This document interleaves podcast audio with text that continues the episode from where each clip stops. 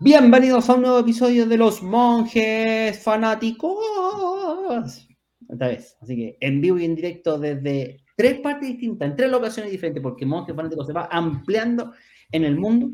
Próximamente va a ser en, Nueva York o en Miami. Así que bienvenida a este super episodio, casi, casi llegando a los 300 episodios de Los Monjes Fanáticos. Y por supuesto, voy a saludar a mis compañeros de tertulia de esta noche. Estamos con doctor Icónico, ¿cómo está? Muy buenas noches a todos. Eh, un gusto estar acá con ustedes en este capítulo número 299. Y como dice aquí De Lagún, cada vez más lejos entre nosotros, pero eso no significa que no nos sigamos juntando para estar acá con ustedes todos los viernes. Así que eso, esperemos que les guste el tema. Vamos a apelar, vamos a hablar mal. Y eso que no está metido, podría haber sido Se supone que no está escuchando. No creo, ¿eh? yo no creo. De estar jugando Switch. Y bueno, por supuesto que no podía ser menos que nuestro coanfitrión, Jovito. Buenas noches a todos. Eh, sí, sí. Eh, en un Santiago y en un Chile bien inundado estos días por las lluvias, así que está complejo panorama climático aquí en, nuestro país, pero nos logramos conectar al final y todo para el programa.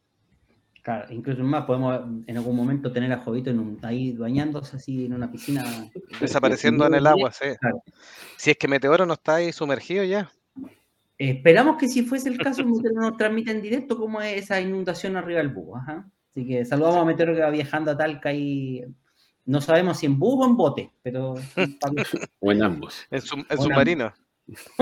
Uy, no, Uy, no. broma de mal gusto, broma de mal gusto. claro, eso puede, hubo la implosión. Ya. Pero saludamos mientras tanto a nuestros fanáticos, Don Bunker 77, mejor conocido como Don Gabriel. Buenas monjes, dice. Don David Vega, Don David Marín nos dice: Hola, hola monjes, acá en el norte con un verano de San Juan, sofocante, exactamente. ¿Verdad que estamos en San Juan? Eh? Mañana. Mañana, sí, pues mañana es Benito San Juan. ¿24 de San Juan? Sí, mañana. O sea, en menos de una hora más. Exacto, un poquito más de tiempo podemos estar ahí. Eh, don Gabriel nos dice que el motor estaba en el, submarino que se quedó sin aire. No, dicen que lo saboteó él. No, si no se quedó sin aire. Se quedó sin aire, se quedó sin aire eh, rápidamente. Esto fue, esto, descripción gráfica. Esto pasó. Eso dicen. No, sí, está confirmado. Pero espérate, espérate, ¿hay alguna teoría de la conspiración? Porque eso sí, pues, aparece en el tiro. Sí. con, la, Dani estuvimos viendo una teoría de la conspiración con respecto al submarino. respecto a la, frecuencia terráquea. El día 18 de junio se supone que cambió la frecuencia terráquea por efectos del magnetismo y, distintos em, temas. Y estos tipos, de los cuales el extraño nombre que tenía la, compañía, ¿saben cómo era el nombre que tenía la compañía? No. Exploration Ocean Gate, que podría traducirse como Exploraciones Puerta del Océano. Pacific Rim 3 confirmado. Sí, dicen que, ¿cómo se llama? Que el 18 de junio se activaba, o sea, hubo este cambio de vibración de la...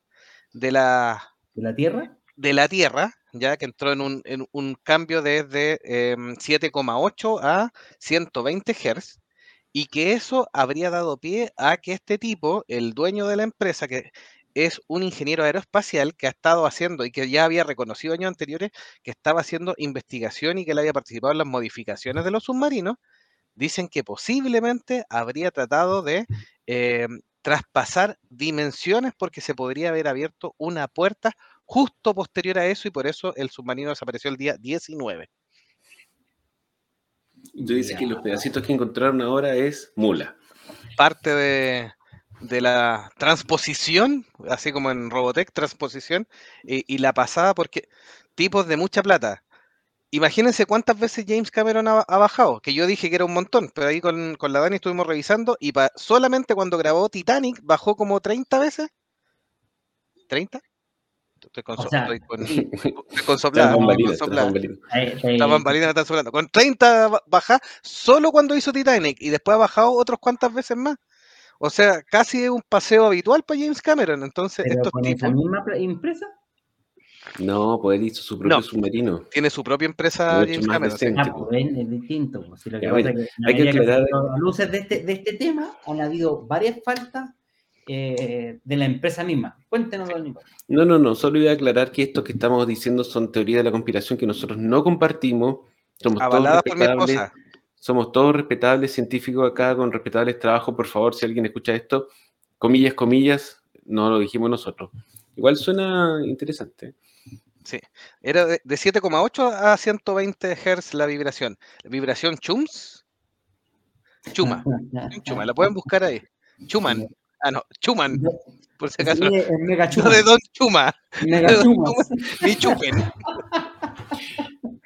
Vibración Chuma, pueden buscarlo después, ¿eh? está interesante igual. Eh, tiene la baba-. ¿Cómo se llamaba la, la divina rusa? La baba, baba, Baba Yaga. Baba Baba Yaga. Ya, Baba es la misma. Sí. Ya, pero volvamos Mira, al tema, ¿les parece? Vamos al episodio, bueno, vamos al episodio último dato. 299, mega chuma. Como Mega estamos- chuma. Último dato, miren. Se estima que unas 200 personas han visto de cerca el naufragio del Titanic. Y el director de cine, James Cameron, 33 veces. Ah, pero ¿para qué más? po? Te vamos a regalar un Sí. teleprompter. Sí. Es que me están. Me pasaron el dato. Está bien, está bien, está bien. Ya saben, si bien, quiero pues, regalar algo a don Jovito que sea útil para esta Navidad, un telepronte. Un Oye, podríamos hacer el capítulo de las teorías de la conspiración, el episodio 300. No es malo, siempre, pidan, siempre, pidan. siempre, ¿Qué- siempre pegan. el episodio 300? ¿De, de desnudo? Eh, de- ¿Algún tipo de baile sensual erótico? Garabatos de, eh, garabatos de Pokémon, meteoro. Garabatos de meteoro en exclusiva. sí, Pero eso no tiene nada de novedoso. po. No, si no dijimos que fuera algo nuevo, tiene que ser a petición del Algo público. conmemorativo, claro. Tiene que ser especial. Bueno, pueden ser garabatos especiales de meteoro. pues, sí, también puede ser. O puede que no diga garabato. Podría decir garabato yo. Sí puede ser especial. Podría ser. Puede practicar toda la semana, ¿eh, don Sí. Nico? No Sí. creo. Se necesita toda una vida para de- Don desarrollar ese Eduardo talento. Benítez. Claro, don Eduardo Benítez también nos saludamos a que se incorpora al chat. Nos dice: Hola monjes, saludos de la ciudad con más fiestas de San Juan del Paraguay. ¿Qué fiesta, qué están conmemorando por allá en esa fiestecita? Don Gabriel nos dice: Amigos, hablaremos de rituales de la noche de San Juan. Mira, no se nos ocurrió, ¿eh? Podríamos Podría hablar también. No, no, no sé. Vamos, ya, ya vamos a revelar el tema ahí. ¿ah? Se divagaron un poco con la teoría de conspiración. Sí, yo no Solo sé. un qué- poco. De, de haber sido algo que, algo que fumó Don Jovito y su señora y que ya se fueron por, por las ramas. ahí. Mm, Algo medicinal. Sí, no, digamos que es medicina, no. Pero ya, vámonos entrando en el episodio. ¿Ya? En el episodio de hoy. Y el episodio de hoy va a tratar, hablando de películas desastrosas, pero o de desastre, porque en realidad aquí puede haber sido desastre también, pero en realidad son películas desastrosas y que tienen que ver específicamente con películas que tuvieron grandes proyecciones, grandes expectativas para sus productores y ejecutivos, pero que al final se convirtieron en desastres de taquilla. Y esto basado en un listado que nuestro amigo icónico, el otro chat eh, de inteligencia artificial que tenemos. El otro chat GPT, el, claro, que tenemos el humano, es mucho anterior a, la oficial acá, consiguió en el listado de Wikipedia, en que nos lo armamos aquí entre todos. Ni una ciencia, si está en Wikipedia la cuestión. Por eso, dije Wikipedia, Súper sofisticado. súper sofisticado. En el cual se enumera por lo menos, ¿cuántas películas son? ¿30? No, más, hay mucho más, hay como 100 aquí. Eh, que son las que tienen desastre- eh, desastres en taquilla y los, eh, los ordenamos por la cantidad de millones ajustada a la inflación que se esperaba recuperar y en realidad perdieron, o sea, la, pérdida estimada de platita en los grandes desastres. Entonces vamos a ir uno por uno conversando y entre medio vamos a ir tocando eh, la llaga ahí de las películas actuales que también han sido un desastre. A ti te digo Flash. Así que Sí. Mira, yo creo que el escenario mundial para las grandes producciones cinematográficas eh, tiene un antes y un después con el tema de la pandemia. Porque durante este periodo que la- eh, las salas de cine estuvieron cerradas, bueno, digamos que el mundo cambió, yo creo que a todo el mundo eso le queda claro. Pero eh, esta vuelta a la normalidad no ha sido tan, no ha sido tal, porque la gente no ha vuelto a ir al cine de la manera que iban antes de la pandemia. Y las grandes producciones que por razones que también son desconocidas, han tenido presupuestos cada vez más inflados. Eh, la recaudación que tienen de vuelta ha sido cada vez más escasa y más difícil. Y grandes producciones que casi que se firmaban que iban a ser exitosas han sido verdaderos fiascos. Y este año particularmente hemos tenido varios, que los vamos a ir comentando. Pero eso fue como el motivo que nos inspiró a hacer este, este capítulo para poder analizar las causas y para revisar también, poder comentar algunas de estas películas que están guateando en la taquilla y que probablemente va a significar un cambio en la estrategia que tienen los grandes estudios para estas películas AAA o Pole que tiran en todos los veranos del hemisferio norte que supuestamente son para recaudar grandes cifras. Así que eso. Sí, yo creo que podemos, podemos conversar después en términos del programa un poquito más de estas causas o, de lo que nosotros creemos que son las posibles causas de este cambio en el comportamiento en la taquilla. Partamos con la primera, la que encabeza el listado este de Wikipedia, lo vuelvo a decir, de Wikipedia, así que no es algo de novedoso. Y es la película John Carter. Ahora, pregunta, yo no, que no vi esta película. ¿Es buena o realmente se convirtió en un tremendo desastre producida por Disney, una película del año 2012 que tiene un, un, producción de 263 millones de dólares, pero que solo logró una recaudación mundial de 284. Lo que se, lo que se estima. fracaso. O sea, alcanzó a recuperar la inversión y un poquito más, pero lo que se esperaba era que tuviese eh, un, ajuste del doble en, términos de presupuesto y por tanto la, pérdida según la inflación vendría siendo de casi 250 millones en, el peor de los casos. Una, película protagonizada por Mark Andrews y Michael Cabot, basada en La princesa de Marte. ¿Sí? Cuénteme, doctor Icono, usted que sugirió esta película. Sí, bueno, hacer dos aclaraciones, dos, dos, puntuar dos cosas. Uno, todas estas cifras son más bien estimativas. Hay gallos en Internet que se dedican a hacer como estas proyecciones o análisis o casi adivinación con respecto a las pérdidas que tienen las películas porque los estudios son muy cerrados al, manejar estas cifras. Recordemos que muchas veces tratan de hacer em, eh, reducciones de impuestos y tratar de ahorrar cositas por aquí y por allá, van disfrazando los presupuestos y finalmente uno nunca le queda 100% claro cuánto ganó o perdió una respectiva película. Y es por eso que se usan cifras así como eh, estimativas. Se dice que el presupuesto de producción, que es un dato que se tiene de casi todas las producciones, uno tiene que recaudar en el cine 2 eh, a 2,5 veces ese presupuesto para decir que quedó bien, o sea, que cerró porque eso incluye eh, otros temas, como por ejemplo el marketing, que es millonario, casi la misma plata que gastan las productoras en hacer la película, gastan en marketing, eh, y otro tipo de, gastos que son menores, por ejemplo, la proporción de la, de la taquilla que queda en manos de los dueños de los cines, etc. Y a eso también hay toda la, la otra parte del home video, del streaming hoy en día, que nadie sabe realmente cuánto están ganando. Ahora, en el caso de John Carter se estima que la pérdida fue entre 140 y 250 millones para la compañía productor, lo cual es una cantidad inmensa de plata. Y es súper triste. Porque, hacer ese mono feo que estamos viendo en pantalla. Es súper triste porque la película, para los que la han visto, yo la he visto varias veces, es súper buena. Es una gran película. Es una película de aventuras para toda la familia que, que veíamos mucho cuando éramos niños. Eh, con una buena trama, protagonistas que son muy carismáticos, unos efectos especiales que hoy en día todavía se ven muy bien. Recordemos que esta película tiene más de 10 años. Y tú la ves hoy día y pasa bastante piola los efectos especiales. Y eh, basada en una serie de novelas que, si bien no son muy conocidas hoy en día, en su época, de, los años 30, años 40, fueron muy famosas. Entonces, eh, ¿Cómo tú atribuyes el fracaso de esta película? Porque aquí no le podemos echar la culpa al COVID ni nada de eso. Es básicamente un problema de marketing.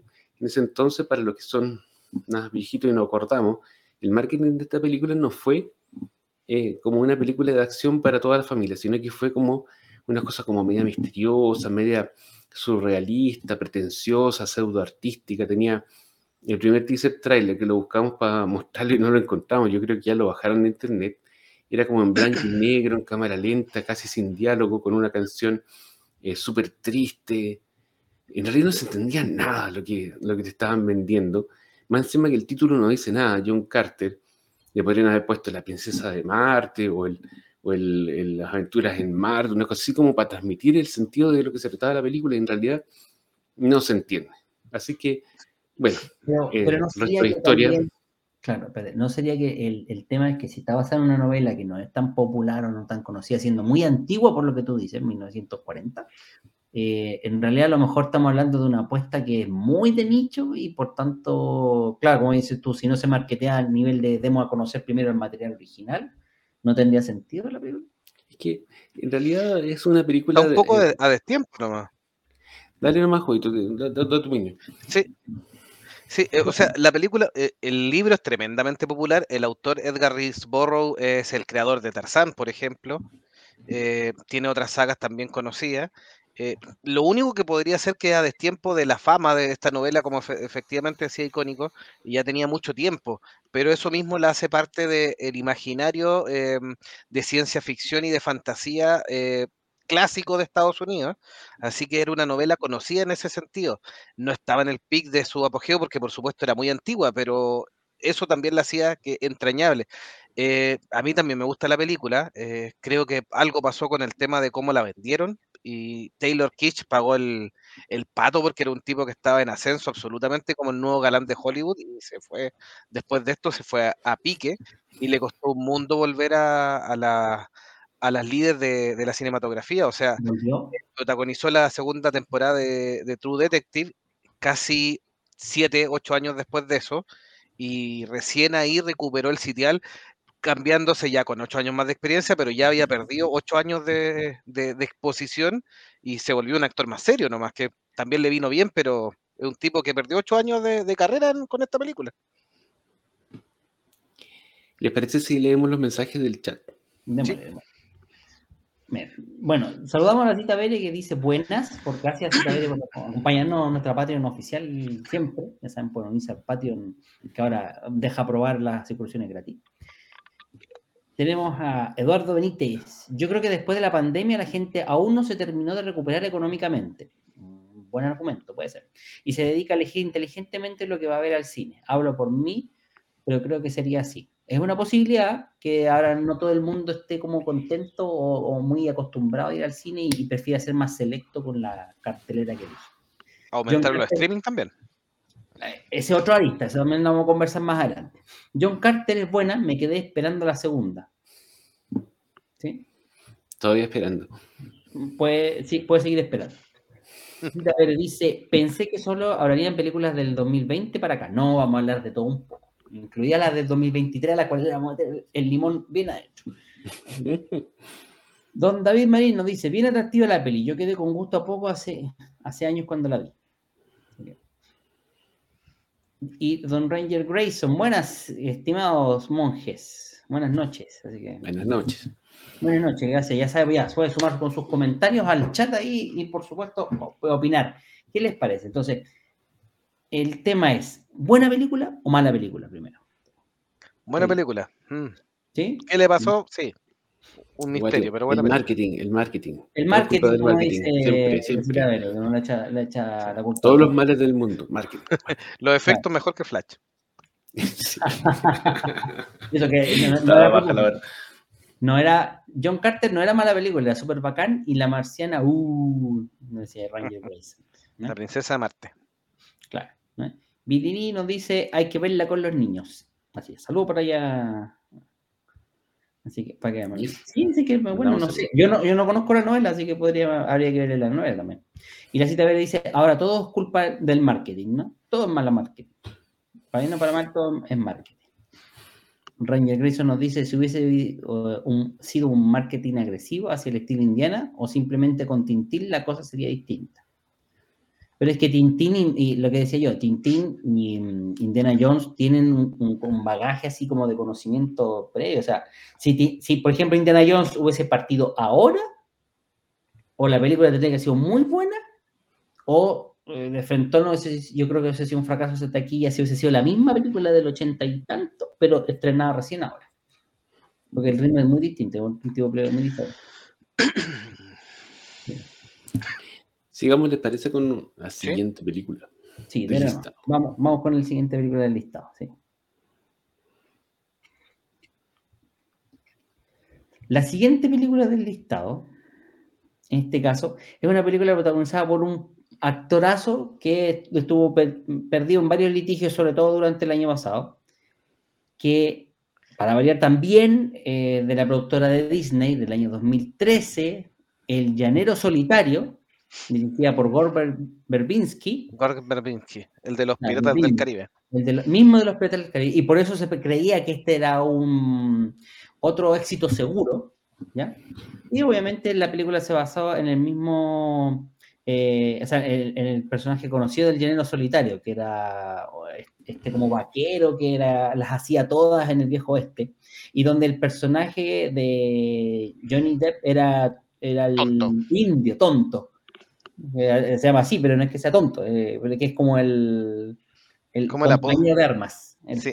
Para Latinoamérica, para Latinoamérica lo habían cambiado a Toro, ¿o ¿no? O en algunos Toro. países era Toro, Sí. sí, pero es tonto en Aquí, realidad. eh, claro, en, en inglés es tonto. tonto y tonto. ¿Qué opina Jovito de esta película? Mala. Mala. Yo también creo que es mala. Yo Sí. la- empecé a ver y no Pasa, terminé. sí, pasa a ver. déjeme darle el detalle nomás. La- el presupuesto que tenía era alrededor de 250 millones de dólares y la pérdida en términos de capital y lo que se esperaba recuperar llega casi a los 250 también, igual que John Carter. No alcanzó a recaudar más que para sacar las lucas y el pasaje para el bus. Ahora sí, cuéntenos. Sí, en, en- en menos de un minuto. El protagonista es Armie Hammer. Eh, Johnny Depp tomó el- un papel, ¿sí? El caníbal, El- ¿no? El caníbal, sí, el mismo. Eh, Johnny Depp tomó un papel donde quiso hacer una eh, interpretación histriónica, eh, donde casi un poco artística de, de El Indio, donde generalmente hablaba poco, y muchos tenían todavía el mote de Jack Sparrow, donde sí funcionaba muy bien. Y que- creo que ahí eh, yo, yo siento que Johnny Depp tiene mucho más, eh, siempre se critica que hace el mismo papel, pero yo siento que tiene un abanico bien importante, pero en este caso sí repite, eh, trata de repetir un Jack Sparrow sin hablar, y, ah, y indio. Y no hubo química con Armie Hammer. Armie Hammer no es un. Quizás con Henry Cavill lo hubieran dado mejor. Es un tipo más, eh, más entrañable, porque de hecho las películas de acción con Armie Hammer nunca despegaron, más allá del canibalismo. O sea, hay gente de Cipoll donde sí tenemos a Henry Cavill ahí. El problema es Armie Hammer nuevamente. Entonces yo creo que ahí va. Igor Verbinski quiso hacer la misma de, de Piratas del Caribe, es casi en el oeste. Nada más. Yo la vi y me aburrí. La encon- vi 30 esta es minutos mala. y encontré que, encontré que eh, justamente Johnny Depp, como bien dices tú, tiene muchos papeles distintos, pero este era una copia barata del, de Jack Sparrow. Y como bien dices tú, hace de un indio eh, am- americano, eh, nativo americano, pero que no dice nada, que es mudo, parece mimo. Entonces, yo creo que más que mi- eh, indio te podría haber sido mimo francés y eso grave. Ese es mi comentario. Don Icónico, no sé si No, quiere esta no la cuál- vi. Digamos el que no caballo llegué, actúa bien. no llegué ni siquiera a la etapa de verla porque no me, no me atrajo. El personaje no, no es muy atractivo. Eh, no, sé, si- no sé si se acuerdan cuando nosotros éramos chicos había un mono animado del llanero solitario. Es como la única Sí, po. exposición que tenemos. Ah, al yo personaje. Silver. Ah, Hero Silver, güey. Pero es que el Ah, ah, personaje decente, era, era un, un, un ranger, un, un vaquero de Toro y Lomo, de- justiciero. Y claro, el personaje del, del- de hecho es como, eh, acá por ejemplo se parodiaba con, con el, el indio bolsero, ¿no? lo hacía el cual. Roja, y era sacado de estos mismos personajes, pues, del llanero solitario y el indio toro. Entonces, tenía como una tradición reconocida. Eh, sin embargo, esta película en realidad, claro, pensaron que era como porque solo venía la combinación Llanero Solitario y Johnny Depp, ya la cuestión se vendía sola. Así que no sé qué opina el resto ahí.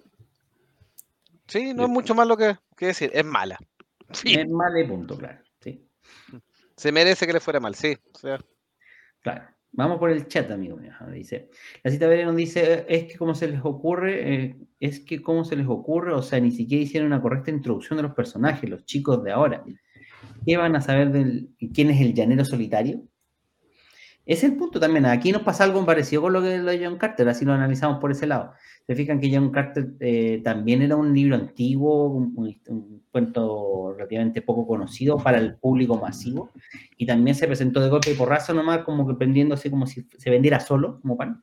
Y lo mismo con el género solitario, que también eh, representaba a niños o cuentos de una época, eh, un poco más nueva tal vez, pero tampoco digamos, uy, qué bruto que era, estaba en el mejor momento para hacer películas del género solitario, ¿cierto? Tal cual. Así. Intenté verla, pero nunca la pude terminar, nos dice Eduardo Benítez. Vamos, todas las mismas. Tenía que hacer una cápsula de presentación para que los chicos se pusieran al tanto, porque ni siquiera apelaron al público que la vio, o sea, gente entre los 50 y 60 años. Lo que decíamos, pues a la gente que podía conocer al llanero solitario un poco, incluso estaría, eh, esa gente estaría desconectada de este tipo de películas. Si hasta el caballo actúa mal, sí, mala. bueno, eso también. Tenía la nostalgia, apelaron, como dice De repente uno le da muchas vueltas al tema del, de la taquilla, pero aquí lo que tenemos es una película que es extremadamente cara para lo que ofrecen.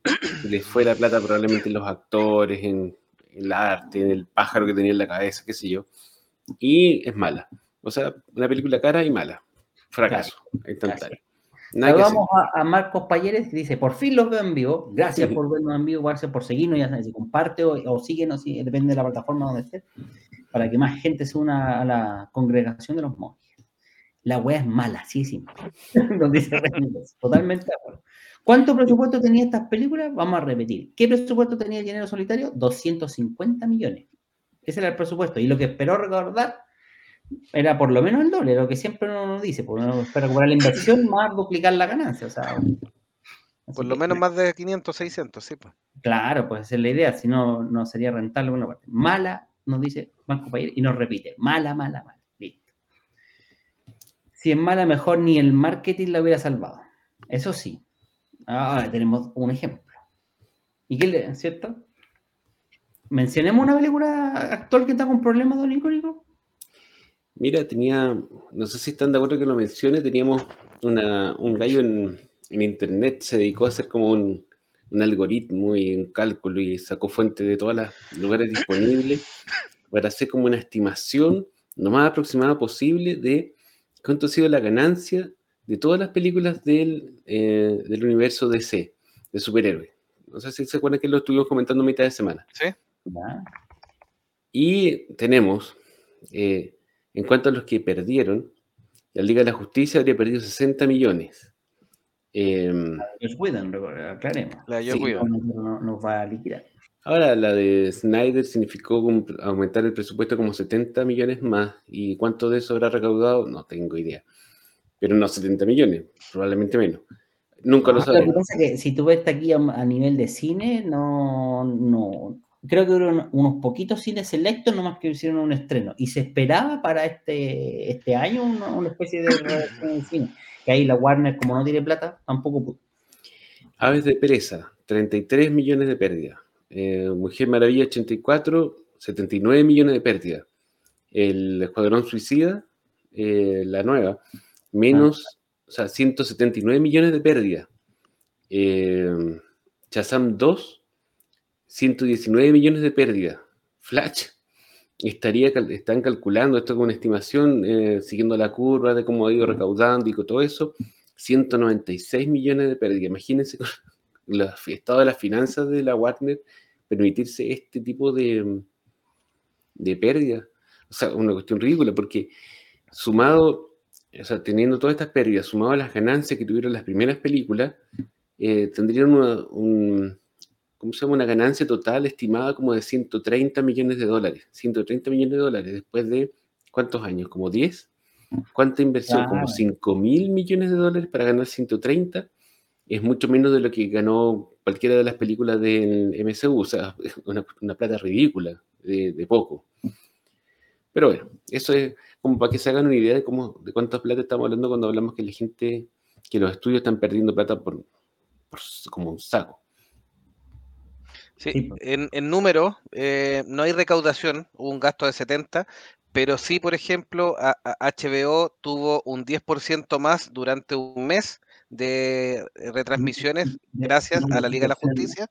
Un 64% descargó la película en otras plataformas y otras plataformas que la ofrecieron en pago crecieron entre un 12 y un 20% en, con el estreno de la película. Esa es más o menos la, la ganancia que hizo indirecta a la Liga de la Justicia, porque no hay números para poder darle un poco Para compararlo. Es imposible cuantificarlo.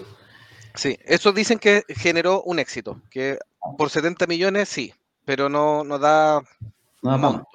Sí. Miren, de hecho, la, la segunda película del Escuadrón Suicida, la que hizo James Gunn, James, la- James Gunn. básicamente la que le dio el pase a, a quedarse con Warner, tuvo un presupuesto de 185 millones, pero solo recaudó 167. ¿Ya? Solo pues, recaudó en media pandemia también, sí. 167. Mm. Claro, ahora hay que sumarle que esa estaba en plena pandemia, entonces, o en media pandemia, como dice Jovito. Entonces también hay un tema, eh, aparte que se, eh, lo conversamos tras Paulina, eh, e- esa película junto con Wonder Woman 84, que donde un poco marcó el- la estrategia de HBO Max de querer sacar en menos de 30 días estrenos del cine a la plataforma de streaming, también perjudicó notablemente la taquilla que pudo haber tenido eh, incluso con pandemia cuesta, porque que los cines estaban menos cerrados y de a poco se iban abriendo, y los pocos cines que abrían, pucha, sacaban las películas y en 80 días podías esperar eh, tranquilamente y la podías ver en tu casa, entonces, literalmente, un gran problema. Sí. Así que Sigamos no sé- con la, con la lista, chiquillos, ¿les parece? Y después tiramos otras más del- Sí. de este año, porque hay muchas. después vamos a ir pelando, sí. Otra de película, claro, que me parece que me la salté, pero después vamos a ir a la siguiente. Vamos a hablar de eh, Mortal Engines, como la Uy, Máquinas mortales, sí. Máquinas Mortales en, en español, sí. Esta película del 2018, ¿ya? Tuvo un presupuesto de 110 millones y lamentablemente recaudó a nivel mundial solamente 83. Creo que también es una novela relativamente conocida o bastante popular, pero Eh, no sé dónde. Sí, en Es- Inglaterra principalmente Eh, y en digo, no, no creo que se haya sido, que, que también esperaba hacer como algo así como una trilogía, me parece, porque no es la única, y Ah. que quedó en nada, porque además eh, se estiman que por las pérdidas, incluido la- los ajustes a la inflación, llegaría a los 200 millones, o sea, duplicando su presupuesto inicial, la pérdida. Claramente no fue un buen negocio. es el, El, el gran problema de esta, esta película, de, dentro de todo, es mejor que El Llanero Solitario, no tan buena como John Carter. Es mediana. Es una película relativamente entretenida, no tan mala. Eh, ¿Cuál es el aliciente? Que la vendieron mucho con que era la película de Peter Jackson. Y Peter Jackson solo es el productor y no la dirige. Eh, tiene otro director finalmente. Y entonces no oficia Peter Jackson. Y eso creo que le vino mal a la película. Porque el, el- el boca en boca inicial era como esto no es ni una ni una quinta parte del Señor de los Anillos. De hecho, Peter Jackson, su gran problema va a ser siempre el El Señor de los Anillos. O sea, Sí, de hecho, con el Hobbit, que después la, te- la termina terminando, eh, no logra tampoco lo mismo. O sea, se, le- em, se les va de las manos el tema. Sí. Ahora, también para ser justo, el libro también es, es- es regular. Yo lo leí el primero y de hecho eh, lo tengo aquí en mi biblioteca, pero nunca me, me entretuvo tanto para comprar lo otro. Me, me entretuvo para leerlo, pero no para decir, ah, quiero, quiero el otro y todo, como otras sagas literarias. Incluso la misma Crepúsculo, que le gusta a la Vere, con el vampiro brillante, es sumamente entretenida. eh, y uno quiere leer el otro. Eh, las de los Juegos del Hambre, sí, pues Susan Collins también. Incluso los de otras sagas literarias como Divergente, también son buenos libros, ¿ya? Pero eh, eh, Máquinas Mortales no es tan, tan, tan bueno el libro tampoco. Yo creo que la premisa se diluye. Yo vi, la, vi esta película y me aburrí. No, no, no, no alca- no llegó al nivel del lleno solitario de haberla parado y haberme mandado a cambiar. Pero la verdad, si tú me preguntáis de qué se trata la película, la verdad no lo recuerdo. O sea, encontré que era tan sin pena ni gloria la película que no son cosas, películas o sagas que te marcan y te dicen ya quiero seguir viendo a ver de qué se trata o, o explorando más el universo. Sí, la premisa es rebuscada, po. por eso, es que la premisa es súper rebuscada, esto de que las ciudades tuvieron que como elevarse y empezar a, a- a flotar. En Sí, es como que es como subir una es como subir una ciudad a una tremenda camión gigante. Camión gigante, sí. Y, las ciudades se enfrentan entre ellas. Y las ciudades chicas son comidas por ciudades más grandes eh, y que le roban los recursos y que y no queda nunca bien claro por qué tienen que seguir deambulando y ahí eso... Sí, sí, es que como que supuestamente hay una amenaza común, pero que nunca se, desvela y no, se entiende, si no se entiende. Y, el tema es que sigue a la protagonista, y la protagonista es como una alguien especial, que viene siendo la heroína, típico cuento de... One. De One. pero no se dice por qué, para qué, cuál es el chiste, al final. Puede estar planchando, cocinando, haciendo cualquier cosa y dejando esa cuestión de ruido de fondo. Hay algunos elementos progres también en esta, eh, rescatando a, Meteoro, que los tratan de pasar. Sí, que lo tratan de pasar piola, pero finalmente como que tú veis que hay un cierto panfleto que, empezó a molestar ahí ya. O sea, esta película igual pega, paga el pato un poquito. Muy leve, pero algo. Esta película es de una época en la cual estaban de moda adaptar las novelas para adolescentes, eh, para adultos jóvenes. Ah, pues es como sacaron como hartas sagas, metieron harta plata, tratando todos de ser el nuevo Juegos del Hambre. Y en realidad no, todas pegaron, casi ninguna pegó. Y esta, como dice bien de Laguna, fue de las últimas, porque después ya vino la pandemia y como que el mundo cambió. Y claro, y como que nadie, en otro lado. Mm. nadie le importó. De hecho, de hecho eh, varios de esos experimentos tenían en Netflix, como un poco a, ver si podían continuar la, la racha ganadora.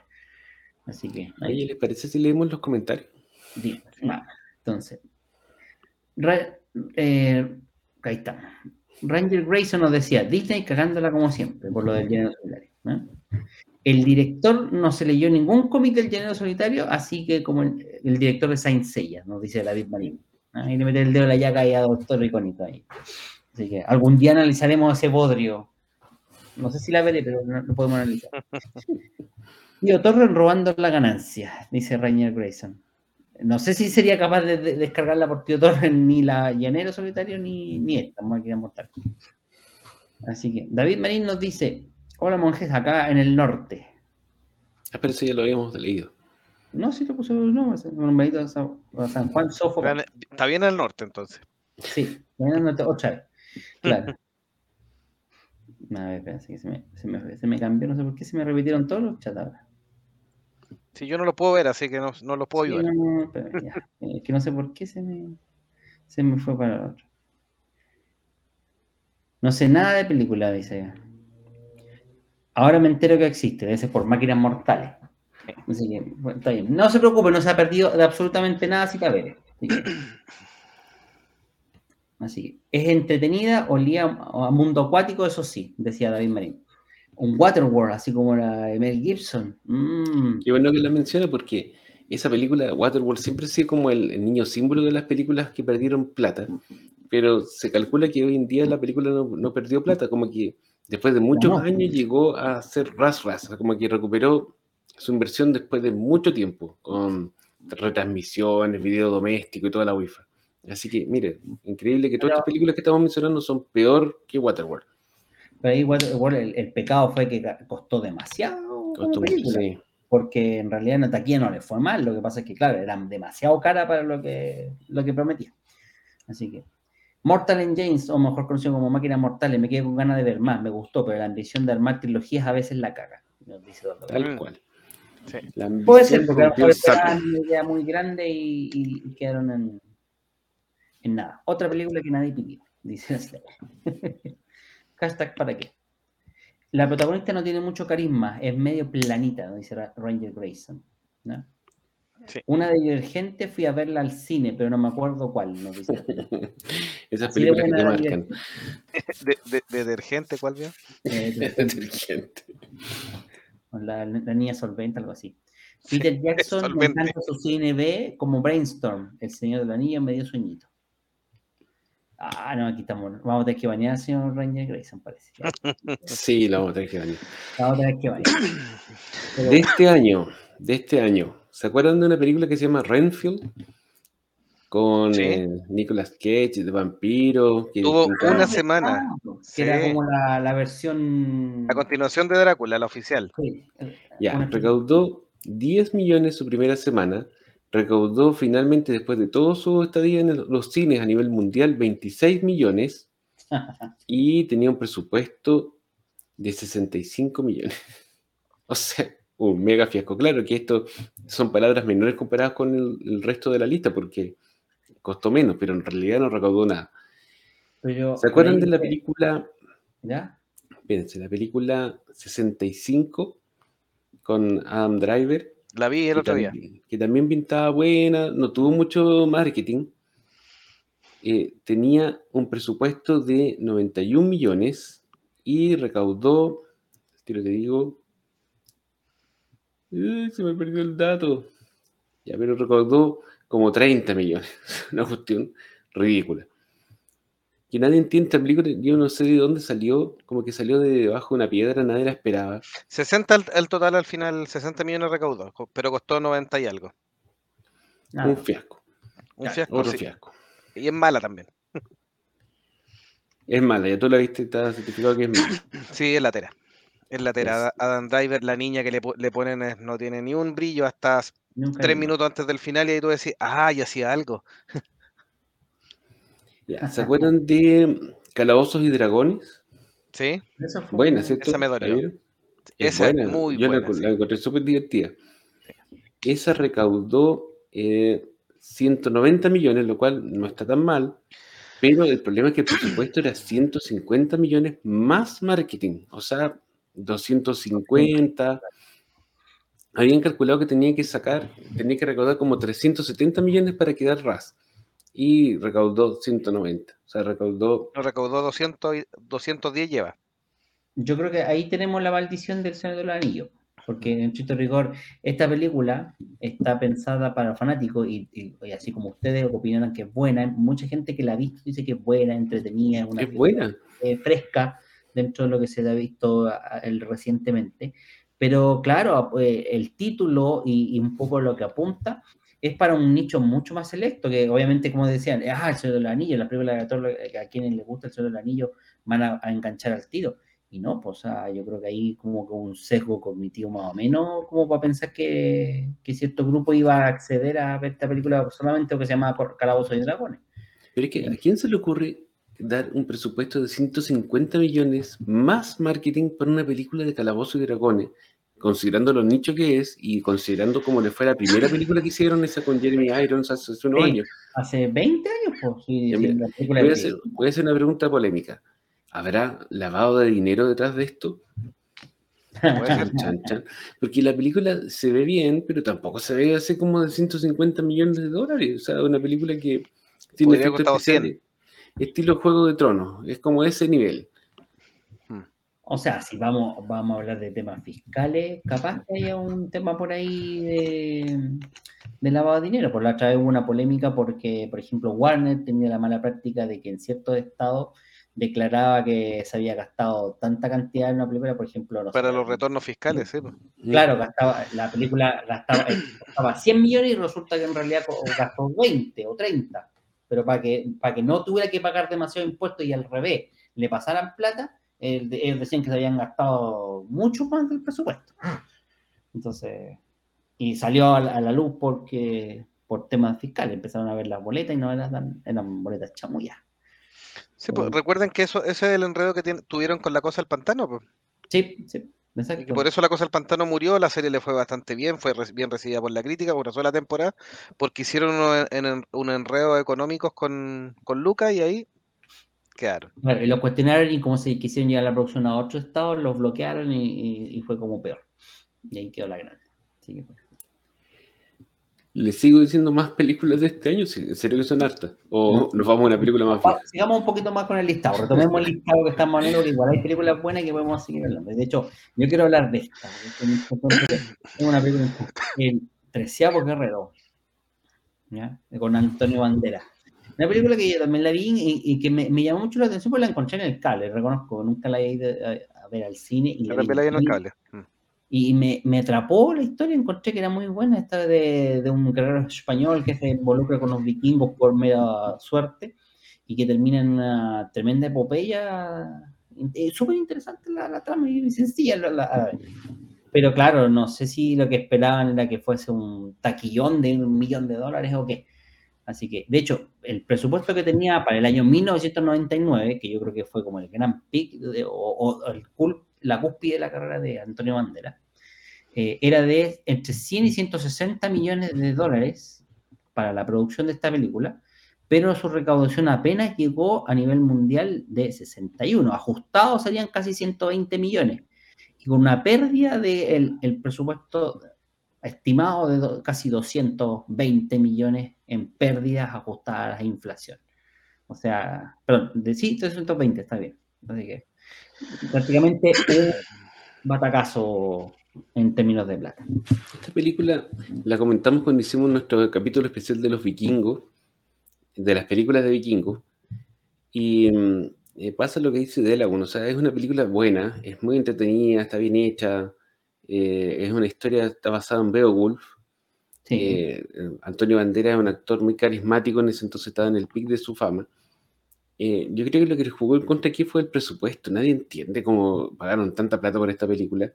se supone que hubo problemas durante la filmación, no estaba muy claro qué fue lo que pasó ahí. Hubo muchos reshots. el presupuesto se infló como al doble de lo que tenían presupuestado. Pero aún así era muy optimista hacer una película de esta clase con un presupuesto tan alto. Es una lástima porque eh, como que mancilla un poco la, el legado de la película, que es una película entretenida, buena, eh, no con grandes aspiraciones artísticas ni eh, mucha de épica. Y sin embargo todo el mundo la va a recordar porque le hizo perder mucha plata al estudio, lo cual es una licea. El director venía ya eh, a la baja. Había, obviamente, John McTiernan es el director de Duro de Matar, Depredador, La Casa del Octubre Rojo, tremendas películas. Em, el último granero de acción también, pero ya eso todo es hasta antes del 94 y de ahí ya empieza un poco el declive de, de este actor especialista en acción principalmente. ¿Sería que esa combinación era lo que los productores apostaban a que sería un éxito? O sea, un director reconocido, de buenas películas de acción y un actor que venía de estar en, la cúspide. No, yo diría que había alcanzado el techo de cúspide de fama en su carrera. Recuerden que Antonio Bandera venía de, exitazos como el zorro. El zorro igual. Sí, le fue bien. no, le fue muy bien. El pick ¿Ah? de la carrera de Antonio Banderas es Gato con Botas 2. Ese fue como un remember, así. un, un, revival, perdón, un revival de Antonio Banderas. En los 33, interpretando a, al Sepúlveda. Verdad, Ya leamos los comentarios. Leamos los mensajes. Sí, eh, Eduardo Benítez nos dice, para, pero qué persona joven que va al cine quiere ver algo de Nicolas Cage. Los que conocemos a Cage somos los que pasamos los 30 y estamos cerquita de eso. Más incluso, los que pasamos ampliamente los 30. Yo, diría que esa película de Redfield es como que ni siquiera por ser Nicolas Cage que se promocionó tan bien. ¿ah? Se ve rara esa película. No se pudo igual me, igual me tinca, pero porque me gusta Drácula y todo, pero no sé. Tuvo una semana en el cine, yo no alcancé a verla. a, mí me gusta la, caricatura, no quise verla en live action porque tenía, temía que fuera un Saint Seiya. Eso es la cita de Eso debe ser de Calabozos y Dragones. Puede ser, puede ser. hay un homenaje al, dibujo animado de la película, súper bueno. Puede ser. Súper, súper. Pero vale la pena ver, véala. Es muy entretenido. Es posible, como ocurre con el mundillo del arte. Ah, lo, lo, de lavado de dinero, lo que dije yo. También, también puede ser. Beowulf me la menciona y me duele los ojos. Ah, la película. Me está pensando en esa de, CGI. CGI completita. Que ahora, ahora la podrían hacer con inteligencia artificial. ¿Cómo saldría? Peor. Peor, sí. Si uno pregunta en la Secret Invasion. Eh, con tema de presupuestos es que hay que inflarlos porque o si no te dan menos plata los estudios. Lo que gastan poco suelen ser las pelis independientes, lo dice Eduardo Benítez. A 13 Guerrero, Miguel Delis le hizo un análisis con rigor histórico. Es buena esa película, entrete. No, no es muy histórica, la verdad es. Ahí tiene un montón de inconsistencias, pero si uno la ve con eh, ganas de pasarla bien, eh, mirando las cosas. Claro, en la mitad del personaje de Antonio habla por celular. no, pues tiene varias cosas. Por ejemplo, Antonio Banderas se muera como una semana en hablar eh, noruegos, o no me acuerdo qué idioma hablaba los vikingos en esa película. El, idioma vikingo en, en cinco Afgardiano, más o menos, claro, una cosa así. Faltó, faltó Thor con el martillo, con el Mjolnir. Hola monje, nos dice cáncer ahí que nos está viendo por Twitch. Por el Twitch. Por el Twitch, gracias por eh, anotarse ahí en el canal de Twitch, eh, seguirnos también. Recordemos que también estamos por Twitch, YouTube y el Facebook. Que cada vez lo ve menos gente por el Facebook, pero bueno. Sí, sí, Mejor no, tenemos que dejarlo detrás. Tenemos Transformers, el despertar de las bestias, que lo estuvimos comentando hace, lo estuvimos comentando hace pocas semanas nuestro especial de películas que se van a estrenar este mm, invierno, o verano-invierno, que tiene un presupuesto de 200 millones. 200 millones le dieron a una película de los Transformers, que creo que es como la séptima secuela de la eh, saga de película de Transformers de Michael Bay. Y para sorpresa de nadie, no recaudó la plata porque hasta el momento eh, ya se estrenó hace casi un mes, hace como tres semanas, tres o cuatro semanas, lleva recaudado 287 millones, o sea, estamos muy lejos de los 2,5 veces el presupuesto que tiene que recaudar. O sea, usted debiera recaudar por lo menos 500 para empezar a quedar, eh, a salir eh, bien liberado. Y estamos súper lejos y en realidad ya no lo recaudó nomás. ¿Ustedes la vieron? No, yo no he podido verla, así que. No. O sea, esta, película, es tan, esta película es tan mala que ni siquiera Jovito la vio, imagínense. No, no, yo, yo, tengo entendido que entretenía. Eso eh, queda un poco corta, queda un poco corto en las intenciones. Creo que el tráiler es promete más de lo que entrega la película, sí, pero dicen que entretenía. Yo la quiero ir a ver. Ah, lo que yo entiendo es, que vuelve a las raíces de, de, la de las primeras películas que, entre comillas, volvieron un poco más famosa la saga. Pero yo creo que a esta altura, una, cualquier película de los Transformers, ya solo hecho de decir que eh, es de los Transformers live action, eh, ya como que todo el mundo satura y no entiende, ya no entiende para qué más películas. Es como casi la saga Rápido y Furioso. Hay, que, hay que pensar que le dan la plata porque la primera con 150 recaudó más de 700. pues, eh, es que es el tema. es como una auto, autorrenovación. Sí, y después igual se siguió manteniendo. Eh, 800 recauda la segunda, que no es tan buena. La tercera también recauda como 600 millones. Entonces, de hecho, la anterior a esta, El último caballero, de Transformers del 2017, tuvo un presupuesto de 260 millones, imagínense. Y aunque recaudó a nivel mundial 600, ¿ya? 600, eh, ahí hay que sumarle el tema del marketing y es por eso que se, se, dice que más o menos la pérdida estaría entre los 120 millones. Entonces, hablamos de otra película que también fue un fracaso de taquilla. Pero ojo que la 3 y la 4, me desdigo, la 3 y la 4 recaudaron más de mil millones, están en el... Así que... No, eran otros tiempos, o sea, claramente eran otros tiempos. Estábamos, hoy día de la tarde estábamos comentando con los amigos monje aquí, que hace 10 años se estrenó Monsters University. Si ustedes se acuerdan de esta película de Pixar, que está en casi todas las listas de las películas más malas de Pixar, en realidad no es, no es una película buena, Monster University recaudó más de mil millones hace 10 años. O sea, claramente los tiempos han cambiado porque este año la película más recaudadora de todo el año es la película de Mario y pasó apenas de los mil millones. O sea, eh, hace 10 años la película más mala de Pixar pasaba fácilmente los mil millones. Hoy en día la mejor película del año apenas. Entonces, chuta, la cosa está mucho más eh, Está mucho más difícil. De hecho, el, tema, y se lo dejamos planteado al chat también, el tema es, ¿cuál sería la causa de esto? Puede ser que la gente se haya acostumbrado por, post pandemia a quedarse viendo las películas en el cine, o sea, en la casa, perdón, esperando que salgan pronto los streaming, o que el cine ya dejó de ser tan popular como era antes, porque los más fanáticos puede ser, eh, ¿cómo se llama esto? Los que todavía sigan yendo al cine, pero ya no sería la, población masiva, o sea, sería a lo mejor un grupito más selecto que todavía le gusta ir al cine, mientras que la mayoría ya se acomodó y se acostumbró a estar en casa. ¿Qué miran los monjes? Ya tenemos dos razones que hemos visto como factor común. Uno es lo que tú dices, o sea, el comportamiento de la humanidad en su conjunto cambió post pandemia. Ya nos acostumbramos a hacer muchas más cosas desde la casa. Ver las películas en el streaming ya es parte de la cotidianidad Y si vas al cine, vas a ir a ver la película puntual que te gusta, y no como antes, no es mi caso, pero mucha gente iba a ver todas las películas y muchas veces más de una vez. Hoy en día vas a ver la película seleccionada y el resto lo ves en la casa.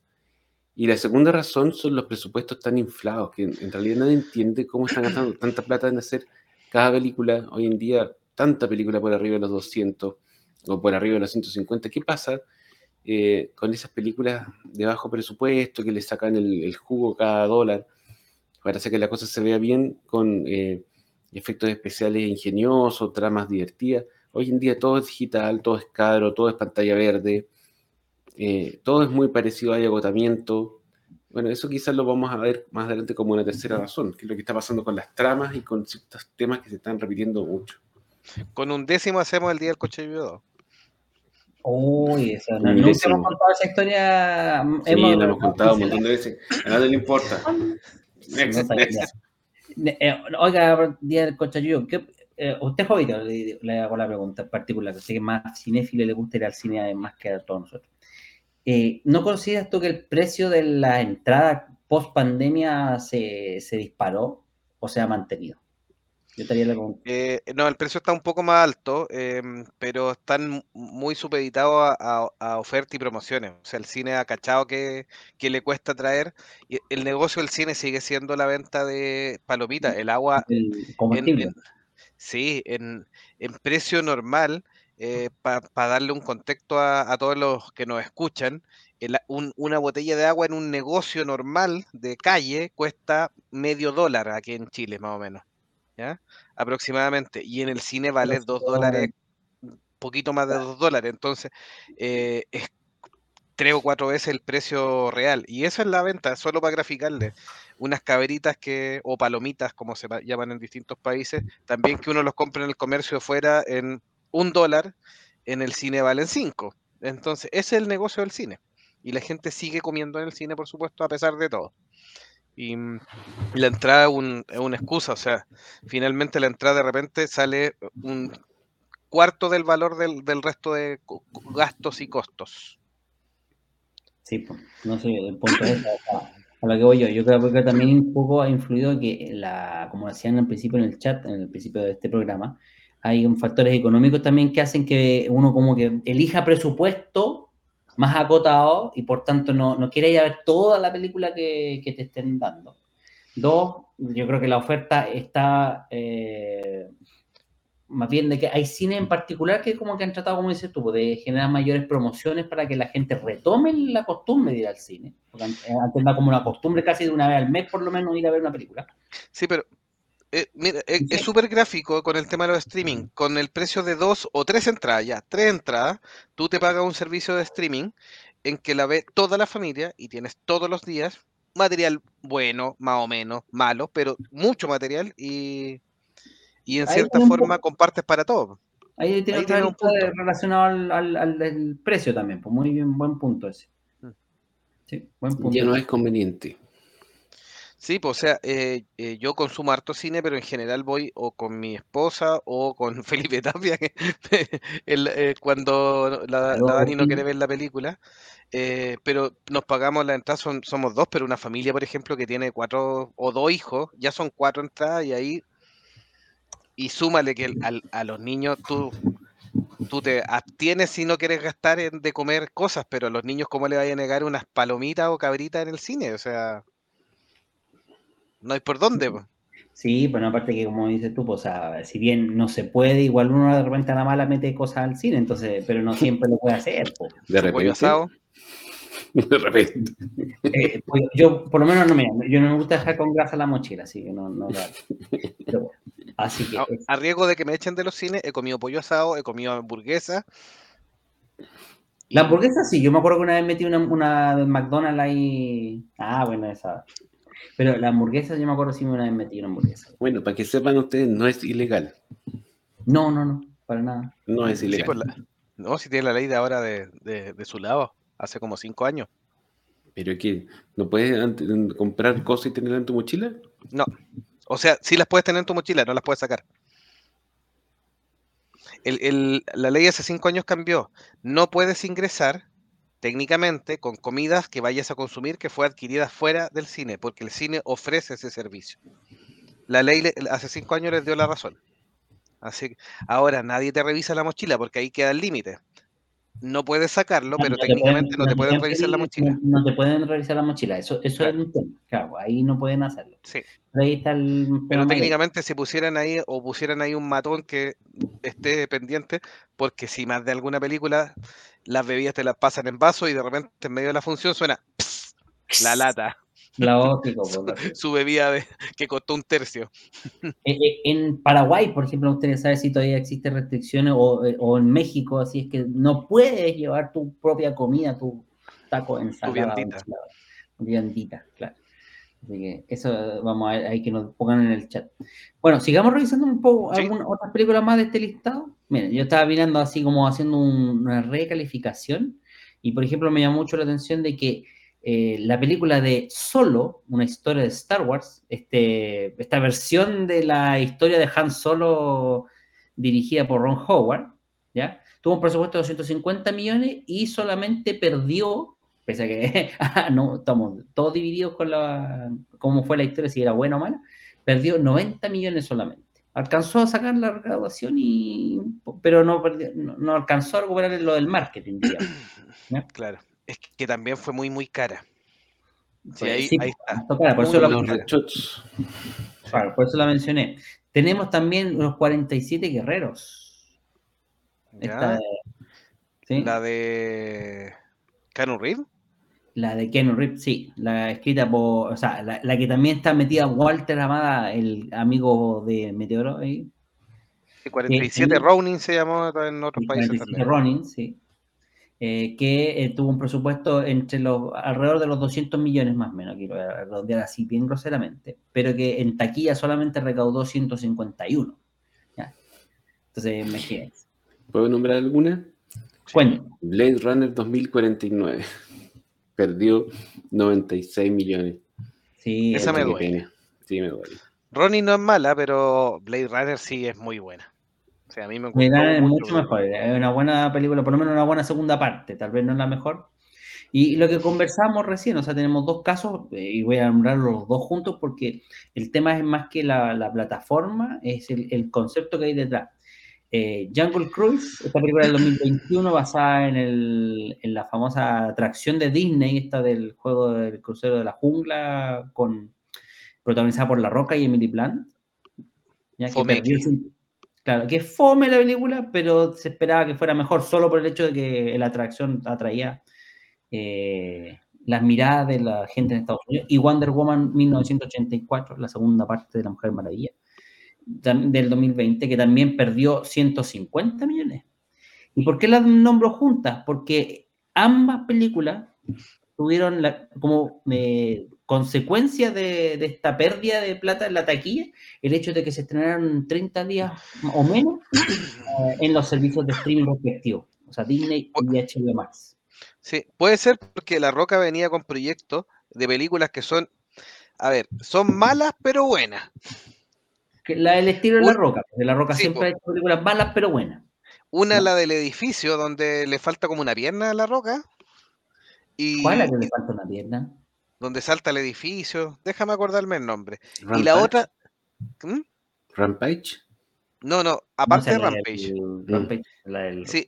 Porque tiene, tiene, tiene una seguidilla que son todas con el mismo director, si no me equivoco, que se hizo muy La amigo de, de de La San Roca. Andreas. Eh, San Andreas, que cuesta 100 millones y recauda más de 400, es Pero mala, pero tremendamente entretenida. Es entretenidísima, es malita, es la, es la película clásica del héroe salvando el día en todo, se cae toda la ciudad a pedazos, Sí. pero él lo salva toda. Rampage también sa- costó 120 y también 420 de, de recaudación.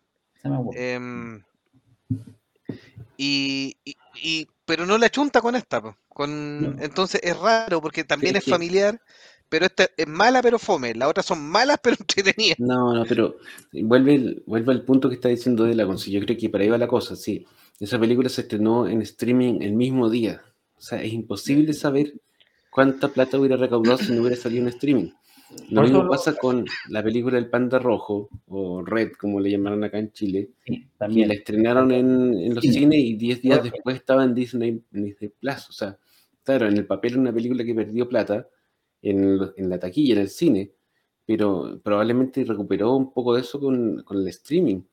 Aparte Eh, que la es súper buena. Mulan, la versión live action, también le pasó lo mismo. Y tuvo menos de, de dos semanas en el cine y salió el streaming al tiro. Entonces, Rascacie- sí, Rascacielos es la otra de la roca que no me acordaba. Skycrappers. Skycrap, ya. Rascacielos. También costó como 100 y recaudó 300. Esa La misma, la misma idea de la otra, de la de Ciudad de la. Es la misma idea, es la misma. Es como casi copiada la película, una de la otra. Mm, Así que no. Oye, leamos los mensajes porque se nos acumularon Sí. un montón. Sí. Así que, bueno. eh, Eduardo Benítez dice: cuenten de vuelta la del día del cochayuyo. Algún día un, YouTube. un- un especial solo. No, mentira, ya no están. Mentira. ¿no? Solo del día del cochayuyo. Algún día lo vamos a hacer. Eh, Vidini nos decía: sí, conozco mucha gente que iba a ver las películas eh, que les gustaba. ¿no? Así que, claro, eso hablando un poco de, de que la gente cada vez que iba a ver Iba muchas veces, dice, muchas Muchas veces. veces, exactamente. Cuando hay poco presupuesto, no dice la cita Vélez, tienes que ponerte ingenioso y dar algo de calidad, porque no hay presupuesto para cagarla. Eso cuando. En los cines, hablando de los cines. Claro, así que. No, eh, eh, yo creo que muchos pues, cines, salas de cine como que empezaron a decir más con pinzas la película que querían dar, porque justamente no se podían dar el lujo. Recordemos que bajó mucho el tema de eh, el aforo. Antes los cines, por ejemplo, por decir una, una burrada, aguantaban 100 personas, ahora por de la- del aforo tenían que aguantar la mitad. Entonces, la variedad de películas ahí como que se estrechaba. Eh, Ahí hay que considerar eso. Eh, salen muchas cosas y la plata es poca, nos dice Ranger Grace. Eso yo creo que hablando de los cines, que hay que ahorrar. Claro, claro. Es un poco el tema de la oferta. ¿ven? Pregunta seria: ¿por qué tienen tan mala calidad en la ciudad? En la ciudad de Talca? mala estima. Mala estima, perdón, sí. Podríamos hacer un capítulo especial del tema. O sea, Pero- para resumirlo y para hacer un poco de spoiler de ese episodio que, que sugiere icónico, el tema sería los mayores desastres de Talca. Todo, todo lo malo en Chile parte en Talca o ocurre en Talca primero. O termina en Talca. Es como Raccoon City. eh, todo, lo, todo lo peligroso está ahí. Es Raccoon City y Silent Hill al mismo tiempo. Claro, Y más encima es re feo. Y más encima tiene la base central todavía de Meteoro. claro. Y, y lo, com- y por lo algo es. mojado, Claro. Es como el es como Gans, es como Raccoon City, es como. Es como la, la San Andreas de la Roca que hablábamos recién. ¿Sí? Mordor. Mordor, Mordor también, sí, ya está por ahí. Por, por eso sería, no, no sé si sea tan buena idea. Así que bueno. Sí. Y que Eh, más encima queda la laguna del Maule cerca, para que los que les gustan los aliens y las conspiraciones, está la laguna del Maule cerca. Y pueden buscar, hay muchos casos de extraterrestres ahí en. Y ahora hace poco está cerca ¿no? de una zona de inundación que ocurrió en un desastre que de, justo Y se supone que hay como un mega volcán debajo de Talca, ¿no? en la Así zona. como, el, así como el de Yellowstone, hay uno, una versión en Chile que está en Talca. En la zona, pero creo que es al interior, sí. En pero si, si llegara a, erupción, a hacer erupción, claro, más probable es que Talca también le pasa. Lo cual sería De hecho, por eso, por eso Meteoro vuelve cada cierto tiempo a ofrecer sacrificio humano ahí al volcán. Sí, A recargarse. claro. Ah, le pasamos el dato a los del bus que revisen el bolso de Meteoro. Eso. Eh, Lleva, lleva la claro. chilotes raptados para tirar al volcán. niño envuelto. Ya. La cita Pérez dice, eh, sí, tengo una tarjeta de crédito que me da descuento en la dulcería del cine y voy más al cine que antes. ¿Eh? Ahí está hablando de las promociones. Ranger Grayson dice, yo solo espero Slam Dunk. Otra, otra oferta por ahí, ¿va? En agosto. Re- recordemos que ahora los cines también han ampliado su oferta de no solo películas, sino que eventos musicales y algunos deportivos también. Sí. Incluso ah, ah, eh, Sí, arriendo salas para videojuegos. Sí, en Chile harto, harto anime han estrenado en el último tiempo. Claro. De hecho, al cine que voy es porque me tratan como princesa, me hicieron fiel por el servicio. Mish. Mish, Está buena la idea. ¿eh? Don Icónico, cuando te ponga su cine allá en el sur, tiene que asegurarse de tratar a todas como princesa. Lo siento, ese barco ya zarpó. Estamos en la época post pandemia, los cines ya no corren. Claro, Me voy a comprar un proyector 4K nomás. claro. Y Cáncer nos dice, ¿y si mi amigo lleva comida pero me la vende a un peso? ¿Y le- No, el cine tiene que vendérselo. Claro, le van a exigir la boleta de impuestos internos y hasta ahí no me llega. Pero bueno. En mi adolescencia, dice Pilini, con mi mejor amigo llevábamos de todo en la mochila. Bebidas, cabritas caseras, sándwich, hasta la mamá para que les hiciera empanada. Entrada a mitad de precio con un benéfico que tenía en cine que no me acuerdo. Cineplanet. Cuidadito de Lagún, su mejor amigo, ojo. Ojo. ¿Podría decirme cuál es para que nos invite al cine? Ahora son tres, hay que decirle. Claro, claro, Es el punto. O sea, yo no, yo no llevo la comida la compro dentro y mi amigo lleva comida, pero no la come. O sea, me la vende.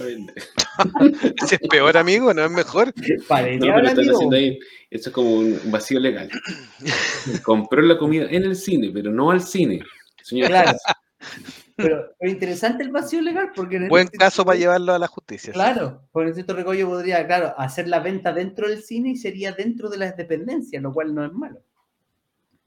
Pero bueno, pues estamos igual. Eh, no es ilegal, pero tampoco es que te permitan hacerlo, es como lo implícito, dice a ver ahí, haciéndonos el caso de la comida en el cine en ahí en México. aquí lo, ilegalizaron. Claro. Eduardo Benítez nos dice, no te revisan la bolsa, pero hay carteles que dicen que está prohibido ingresar comida al exterior, del exterior. Más que nada también se cuidan de que no venga nadie a acusarlos de que los intoxican. Eso es más peligroso. o sea, es peligroso comprar la comida dentro del cine, no sé. Pero bueno.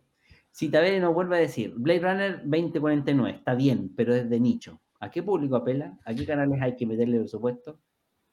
A nosotros, pues nosotros somos el público, pero somos pocos, sí es cierto. Podrían haber apostado en un, par de lucas de promoción a este podcast y hubiese subido el, el Dos, ocho vueltos más, pero bueno. pero algo hubiese subido. La experiencia del cine para niños es distinta, pero lamentablemente los míos tienen un padre amarreta, así que se cagan de hambre. Tiene su galleta y su serranita. Claro. Yo nací en Talca, nos dice cáncer. Ah, eh. No importa, o sea, nos podría dar fe entonces de, lo que estamos. Somos muy tolerantes aquí. Sí. Tenemos un monje de talquino, así que también. Sí. Así que no, lo vamos a juzgar si tiene tres ojos cáncer, no se preocupe. Sí, no se preocupe. O tiene cachos. Sí, o lo cambiaron al nacer, no hay problema. Sí, no sé. O lo cambian al morir. También ha pasado en Talca. También, también, es verdad, es verdad. O, todavía no, o, está muerto, pero todavía no lo certifican. Yo he visto un incremento en la asistencia a los cines en México, porque cuando fui a ver Spider-Man No Way Home al cine, solo éramos tres en la sala. En Múltiples éramos tres cuartos de la parte de la sala. O sea, es que le ha ido bien a, a Multiverse, le ha ido súper bien. Sí, ¿eh? Falta riendo para cumpleaños, dice David Marín, en los cines. Podríamos rentar un cine un día para hacer una junta de los monjes, ¿eh? ¿Les parecería, por lo menos los que están acá en Chile o Latinoamérica, y pueden viajar ahí y a lo mejor puedan hacer una junta, ver una película de cine B en un cine de la capital? No, pues no, pues jugamos Smash. Ahora me salen con eso. Oh, salita para cumpleaños, salita para cumpleaños. Claro. Arriendo para No, sí, los cines, los cines tienen, sí. O sea, la salita sí, pues, pero la, la, arrendar la pantalla de cine. Eh, te arriendan, pero la mayoría ahora lo que está haciendo es te arriendan como la película y es como que tú, tú pagas un, monto que incluye el, el espacio, el snack, torta, si es que la querés incluir, y luego de eso no es que te pasen la sala para ti mismo, pero te reservan, por ejemplo, eh, tantas líneas del asiento, claro. Ah, así ah, que. Sí. Así que se puede celebrar cumpleaños. Cine para los noventeros que son. los que consumimos. Esa es la que decía respecto a 2049 y su nicho ahí. Sí. ¿Alguna que nos quede potente para caro, dice la, la sí, mira. El boleto más caro de mi vida. El más caro, claro podemos ir ya como para ir redondeando, eh, hablar como de las películas más importantes de este año que se están quedando cortas, que son, ya hemos nombrado varias, pero igual hay algunas que son bastante potentes que están ahí en la vitilla. Por ejemplo, tenemos La Sirenita, que hemos hablado harto de esa película, que es bien cuestionable por varias decisiones de su producción, especialmente ese pez satánico que tiene, que tiene un presupuesto de 250 millones y actualmente lleva recaudado 474 millones. O sea, estamos cortos todavía si es que consideramos 2,5. 2,5 y probablemente esta película está más cerca del 2,5 que del 2, porque si recuerdan ustedes tuvo una campaña publicitaria bastante potente, estaba en, en las micros, los carteles, la tele, en todos lados. Pero ojo, ojo, el, el atacazo lo dio la taquilla en China, porque se esperaba un gran número y fue un bodrio, o sea, no pasaron ni a 20 millones de dólares. Y eso, y eso como que fue mala. como, como dominó por el resto del mundo, o sea, a partir La de ahí nadie más verla. las películas de Hollywood están eh, cayendo de la gracia de los públicos asiáticos desde hace un tiempo. Bueno, esta película todos lo vimos venir porque sabemos que los chinos son súper racistas, entonces pusieron a la sirenita de raza negra y algo iba a pasar ahí, era esperable. así negrita, eh, sí. Pero también está pasando con otras películas, no solo esta, el, la película de Indiana Jones, que todavía no se estrena, se estrena la próxima semana, eh, ha vendido como cuatro boletos en China en las preventas, o sea, una cuestión ridículamente baja. No están ni ahí los chinos con Indiana Jones. Eh, en Japón eh, había un reportaje interesante que decía que los japoneses están como tildando de otaku, que es como decirle nerd, a los japoneses que ven las películas occidentales, o sea, eh, eh, se están volviendo, las películas que acá en Occidente son como masivas, en Japón son de nicho. Eh, y es una fuente de ingreso bastante importante para los estudios, especialmente China, que durante muchos años llevan haciéndole como la, mm, poniéndole la cara bonita con sus películas para tratar de venderla al público eh, chino, y lo están perdiendo. O sea, compensa todo su esfuerzo, hoy en día lo están perdiendo. Bueno, ahí está mostrando unas imágenes de la, la sirenita que eh, viene a coronar, en mi opinión, una seguidilla de películas adaptadas de, de animación a live action que ha sido cada cual más mala. O sea, ha sido realmente un bodrio de Disney que y sigue haciéndolo. No sé hasta cuándo lo van a hacer. Aquí tenemos Indiana Jones, ahora estamos viendo Indiana Jones y que a mí en lo personal, pucha, recién hace poquito salió una entrevista de Harrison Ford diciendo que él no dejaría nunca de ser Indiana Jones, o sea, por lo menos retirarse, lo que, lo que insinuaban. Y sin embargo, yo creo que ya, en este caso al menos, el, el Tatita ya como que no hace aguas el, con, la, con el tema. ¿eh? Bueno, esa película no la alcanzamos a poner en nuestra lista de fracasos del, todavía no sale, po, porque, de la recaudación porque todavía no sale, pero que todavía no sale. está muy, muy difícil que esta película recupere su inversión porque es una película muy cara, eh, con mucho marketing y no está generando las preventas que los ejecutivos de los, de, la- de los estudios esperan. Y si tú me preguntas a mí, no ha generado tampoco el hype dentro de los fanáticos que uno esperaría. O sea, a mí, que yo me considero un fanático de Indiana Jones, me encanta el personaje y las películas viejas las he visto mil veces. No estoy muy motivado por verla, incluso teniendo la posibilidad, porque voy a viajar hace- una semana a una ciudad grande donde hay cine y tengo una lista de películas que quiero ver y no está Indiana Jones en esa lista. O sea, una cuestión eh, terrible. O sea, si no logran convencer a una persona como yo de que la vea, que queda para el resto, que son eh, que no son tan fanáticos, son más normales, no sé. Es que, es que eso yo, o sea, e- esto es un refrito, pero de la idea, no digo del- de la película, el, personaje sigue siendo el mismo, en una nueva aventura, etcétera, pero esto es un refrito de la idea, de, uh, que en su momento pegó, fue carismática, pero digamos las cosas como son. Cuando salió la cuarta película, la de los aliens, con, con Indiana Jones, la verdad, ya le había ido mal, y ya no fue lo que esperaban, que era como tratar de pasar la aposta del concepto Indiana Jones a, a una nueva generación. No resultó. Entonces ahora, Eligieron- al más desequilibrado también. pues. aparte, aparte que fue justo la, la elección del más desequilibrado, como si un desatino tremendo, pero también ya revelaba el hecho de que Indiana Jones ya había pasado su época. No tanto el actor, sino que el personaje, Indiana Jones. Cuando se estrenó la cuarta, ya Indiana Jones no, no calentaba a nadie. Entonces, a volverla a resucitar 15 años después, o 20 años después, creo que, tampoco eh, esperamos que sea un gran batacazo, porque ya Indiana Jones tampoco es un personaje que mueva a mucha gente. Sigue siendo un personaje nicho y para gente como nosotros, más. Los rumores dicen que hace como 5 o 6 años, cuando anunciaron esta película, Delagon inventó el hashtag, pero ¿para qué? Pero para ti. claro. Así. Oye, la otra película, ya, sí, son hartas. Dale, mencionemos Tenemos varios de fracasos de este año. Elemental, la película de Pixar, con un presupuesto de 200 y tantos millones, lleva recaudado como 30 millones, una cuestión súper ridícula. Aquí está, no, lleva, 20, lleva recaudó 63 millones. Con una, eh, un fin de semana de estreno eh, pésimo, el peor de la historia del estudio. Y ahora ha ido agarrando un poquito más de, mm, impulso porque ha tenido buen boca a boca.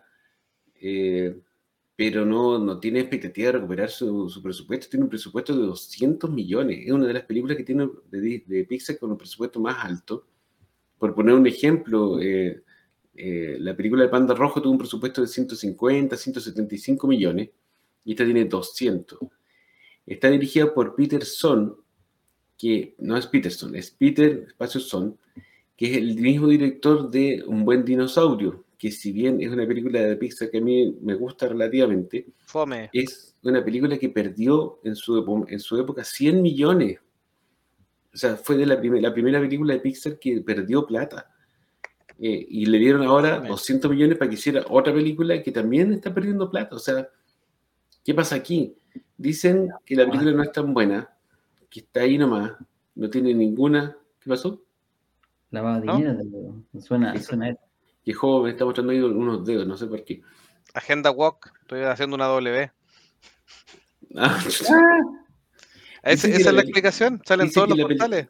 Dice que la película es muy, es muy, linda visualmente, es muy atractiva, con mucho detalle, pero que es una historia muy convencional, que ya se ha visto muchas veces y que no tiene mucha.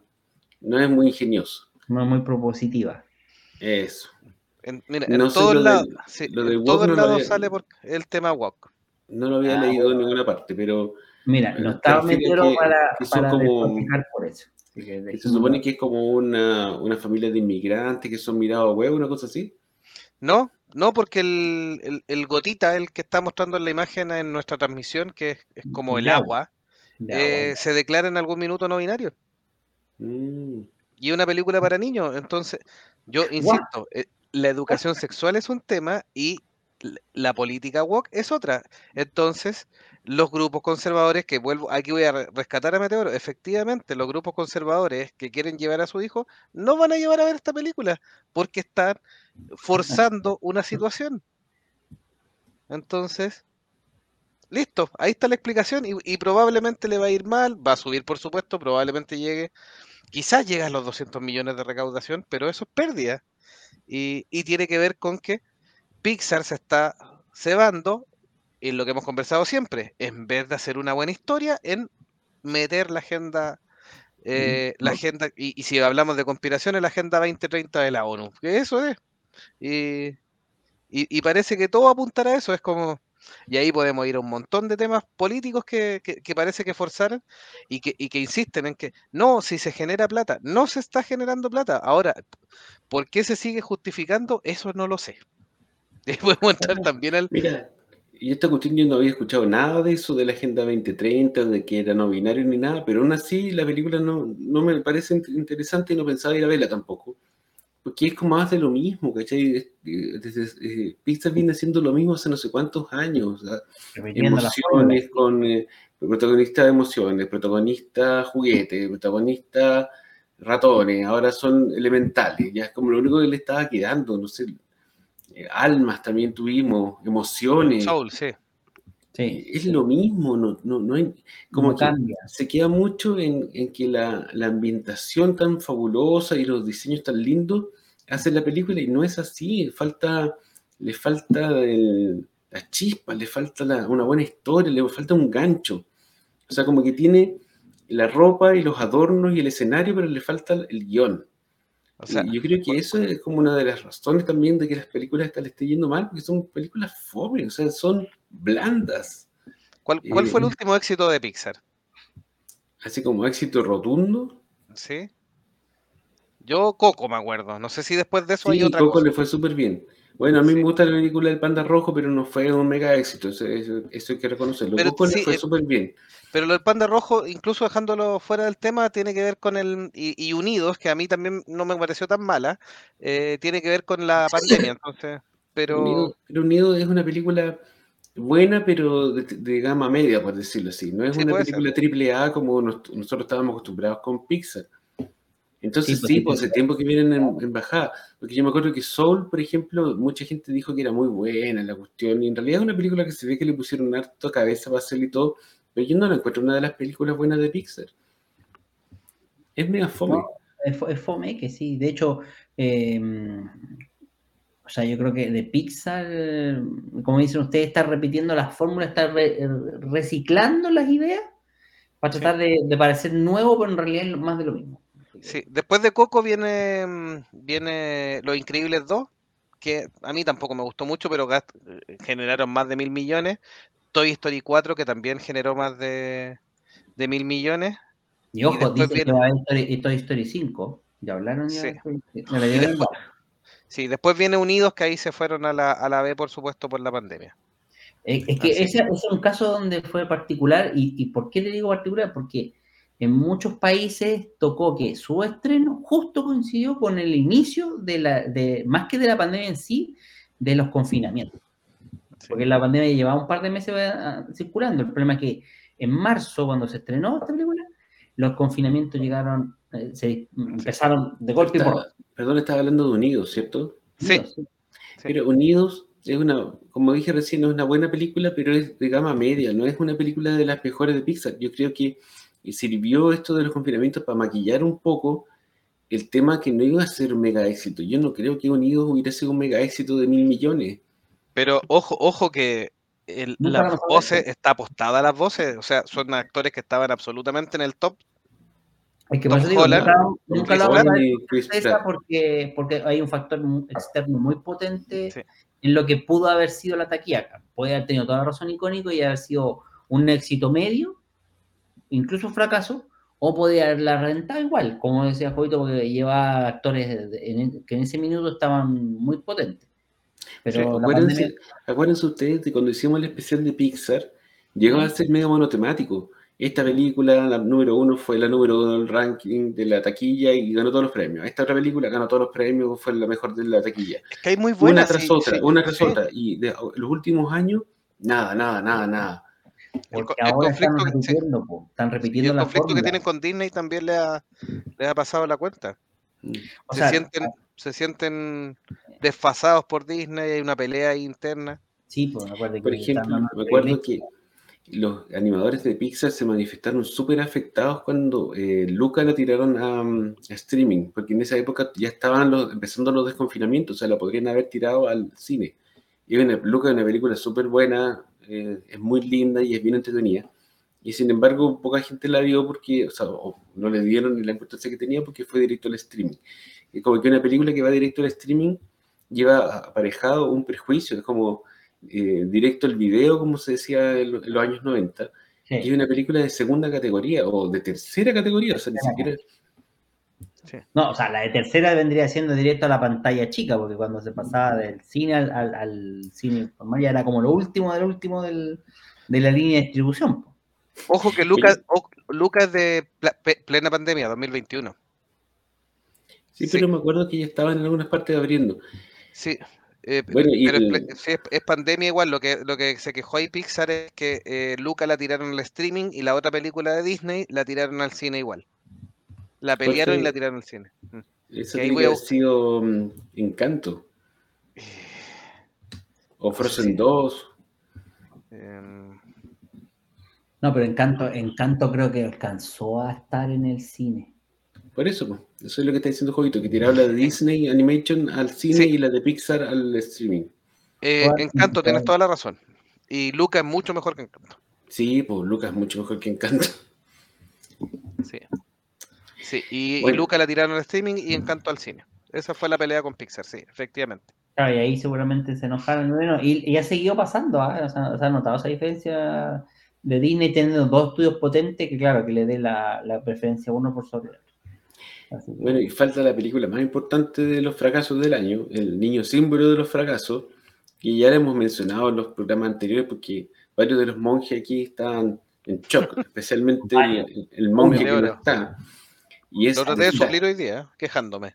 y es The Flash. ¿Ya la viste? Y- Porque ya me leí, yo ya me leí la comento completa, ya vi todos los spoilers y así que me puedo quejar también. The Flash, que no se vi. sabe cuánto es su presupuesto, porque tuvieron tantas, eh, reshots y cambio en el guion y escenas que hicieron de nuevo y efectos especiales que hicieron a medias y Ojo, se, se demoraron 10 años. 10 se rumorea, se rumorea que el presupuesto bordea los 220 millones de dólares Yo o creo más que lo pasa. Sí, yo creo. 300, Y- algunas cifras. y que lleva una recaudación mundial actualmente ya entrando en su segundo fin de semana de 170 millones. O sea, probablemente va a ser el número uno de la lista de aquí a fin de año. Es una cuestión terrible. Bueno, antes de hacer los comentarios, ¿quieren leer los, los mensajes o nos tiramos nomás? Ah, está un poquito con los mensajes, déjenme volver a la pantalla, estaba buscando información. Eh, Eduardo Benítez nos dice, aquí en Encarnación la familia que era dueña del mejor cine de la ciudad se fue a la miércoles en pandemia y ya cerraron, pero ya llegó una cadena nacional que cuenta con buenas salas. ¿eh? A rey Eso. puesto, a rey muerto, a rey puesto. Fanáticos El, live. el- nos el dato icónico para, que se use el cine. Exactamente. Ranger Grayson nos decía, fanáticos, monjes fanáticos live. ¿Se, ¿Se vino un live o no? Puede ser para el episodio No, 300. pues estaba diciendo que teníamos que arrendar la sala de cine para hacer un monje fanático. En vivo, pues en vivo, en vivo, por eso. O stand-up, versión stand-up. No stand-up, no, no nos da para los tres hacer chistes. No. Para Meteoro Meteoro, para Me- despotricar, Meteoro yo creo que puede contar una buena historia. Claro, Meteoro para despotricar, El problema pero es que- tres contando chistes, olvídense. El problema es hacerlo callar. Aprovechamos de mandarle un saludo a Meteoro que dijo que nos iba a escuchar. Y no, No ni siquiera no, no sabemos si está vivo. Sí, lo dudo. Esperemos que sí. Así que bueno. Aquí en Arica hay sala de cine que es municipal y dan películas gratis. Acá en Coyhaique también, pero ¿Y qué es lo que dan? Encanto. no.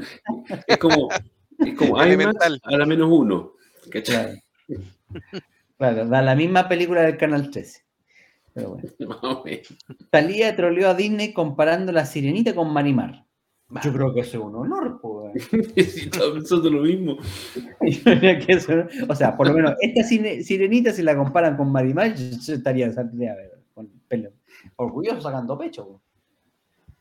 Eh, ¿Qué más nos dice? Es que están en- enmasculando al héroe de tu infancia. ¿Emancillando será? No sé. No, es masculando. Como que le están Ah, quitando lo, lo masculino. El, Ah, masculinizando, ya, sí, sí, sí. no, al revés, pues, lo están desmasculinizando. Pero no sé de, de quién está hablando. ¿ah? Me De la película debe ser de Elemental, pues. No, pues al héroe de tu infancia, pero es porque, o sea, como cuál es la necesidad. O de Indiana Jones. O de Indiana Jones también. Puede ser, puede ser, no lo sé. Puede ser. Van a hablar de aplica, Flash. aplica para todo. Dicen David Marín. ¿Quiere, quiere que hablemos de Flash o no? No, hablemos mucho, ya hemos hablado mucho. Ya no hay 30 nada más que segundos. decir. El agua se parece a Osmosis Ho. Osmosis Osmosis No, Jones, Osmosis es Jones, sí. igual, y es Osmosis igual. Jones es súper divertido. Osmosis sí. Jones, sí. Y Ese es antiguo, Claro, como Osmosis los, Jones, los sí. adolescentes, les a Elemental le falta calle. sí. Hashtag, pero ¿para qué? Dice Ryan Grayson. ¿eh? Así que, ¿acaso Disney plagiando? Ryan Grayson. Los World of Moth, dice acá, eh, pueden ser salvavidas o el iceberg del marketing. Sí, era Boca a boca, claro. el boca a boca que decimos. Sí. Después, intensamente, Pixar se pudrió. No Grace. Elemental tiene personajes de- del corto de Pixar, por ejemplo, las nubes, quieren apelar a la nostalgia, pero ya nos dieron retrógradas, homofóbicos, etcétera, y ahora no, no les damos la confianza, nos dice así también. Han perdido la confianza. Toy Story 4, p- hashtag, pero ¿para qué? ¿eh? Se ha vuelto Sí, la este hashtag, yo insisto, el mejor tag- hashtag que pudo inventar Monje para. Pero la 4 hizo mil millones, pues ahí está el tema. Eh, es el tema, pues, y por eso va- eh, le están dando luz verde a las 5. ¿Cacharon que van a hacer Frozen 3, cierto? Sí, sí, señor. Lo que no saben cuánto se va a demorar por el- la, la huelga de escritores. Es el tema. Si hablo del indie que está enmasculado. Ah, Es que está viejito, los niveles de, de testosterona le bajan naturalmente por la edad. sí. Oye, pues, Harrison pero- Ford tiene 80 años, 80 Sí, pues, años. pero aquí le está traspasando como el manto a la sobrina. A la sobrina. sí. mm, Es que la están tratando de meter lo, lo mismo que hicieron en su momento con Chaya LaBeouf. Como que lo- sin decirlo, lo están tratando de meter para ver si la gente lo acepta. Y si no lo acepta, se pueden echar para atrás sin que haya pasado. Aquí no ha pasado nada. Entonces, lo mismo, es el segundo intento de pasar el manto. Yo no la he visto, pero me suena que es lo mismo. Pero Está un haciendo películas de la empoderado. Eh, ¿no- ¿Les suena eso? Sí, ganando plata. Hablamos de The Flash para que. Hablemos de The Flash. Mira, sabemos que The Flash ha sido polémico por varias razones. Primero, por los cambios en la producción. Warner haciendo lo que quiso, primero porque Walter jamás le había dado el vamos, después le quitaron el vamos, después que, que, que sí, que no, que no sabían quién la iba a dirigir, que al final cuando la, tomó André Muchetti, eh, tampoco sabían para dónde iba. eh, el protagonista es Miller eh, eh, con su locura enlodó también gran parte de la producción y finalmente los mega hiper reshots que han hecho, que hizo que se tratara otro año más, terminó una larga carrera de 10 años en una superproducción que postulaba a ser la mejor película de superhéroes de todos los tiempos y terminó siendo una más del montón, según muchas críticas. Así que vamos a tener el comentario especializado de nuestro monje Jovito, a quien dejamos en primerísimo primer plano, para que nos comente qué le pareció de Flash. Eh, bueno, The Flash. Gran problema el Ezra Miller. Estábamos hablando de Chia LaBeouf, efectivamente eso, Chia LaBeouf en los do- 2010 se volvió loquito y echó a perder todo lo que había participado. Aquí Ezra Miller va por lo mismo. Eh, afectó a Animales Fantásticos, por supuesto, y afectó a todo el, DCU. Más el, el tema que Meteoro le ha hablado con mucha pasión y mucho detalle respecto a los embarradas o cagazos de Walter Hamada, eh, productor que trató de morir en su ley, por supuesto. em, David Sadler ahora en este minuto y el mismo James Gunn están tratando de imponer, jugaron mucho con los fans. Snyder, por supuesto, que tampoco aporta en este sentido, porque entrega gotitas de lo que pudo haber sido el resto de su universo y por supuesto que es mucho más atractivo, es más coherente y es una alternativa al universo Marvel, porque lo, lo que no han entendido todavía los de Warner es que la gente DC no quiere el universo Marvel hecho DC porque lo que busca es una alternativa diferente. Y a Marvel le ha ido muy bien, con películas buenas, más o menos y malas, pero en general le ha ido bastante bien, pero la gente quiere algo distinto, porque si no, si lo tratamos de volver Marvel, empieza a haber el conflicto. No es Guardián de la Galaxia 3. James Gunn se lleva todo mi aplauso con Guardián de la Galaxia 3. Funciona su estilo, es divertido. Peacemaker, a, pesar de que Meteoro lo odia, me parece muy, muy, muy entretenido como producto, pero tiene su impronta donde se pudo explayar este tipo, porque obviamente el material previo era mucho más menos, menos conocido, un personaje menos conocido, etcétera. Incluso su versión de Suicide Squad es bastante buena. A diferencia de esto, aquí tenemos los tres actos que nombraba Meteoro, efectivamente son súper notorios. El primer acto, donde tenemos la impronta de Snyder que se nota, in- incluso un poquito en el tono de luz, aunque la tratan de aclarar bastante, y tenemos la presencia de eh, el Batflex, em, Gal Gadot, por supuesto. eh, voy a ir con todos los spoilers nomás porque en realidad es lo que Eh, funciona. Doctor Partido Em, la vamos a ver en tres semanas más en HBO. ¿sí? Y el mismo, el mismo Flash, y es una película que casi como funciona, cohesionada con el resto del Snyderverse, entonces funciona bien, es entretenida, tiene un buen tono, y son los héroes que tenemos. Un par de chistes a los James Gunn que uno sabe que, ah, y aquí le metió mano. Andy Muchetti se está llevando la torta en relación a em, una buena relación con Warner, eh, tiene una buena experiencia con, con It, que no le salió mal, no recaudó mal tampoco. Dicen que se lleva este Brave and Bold de, de Batman con Robin, No, que- está confirmado ya que es está confirmado.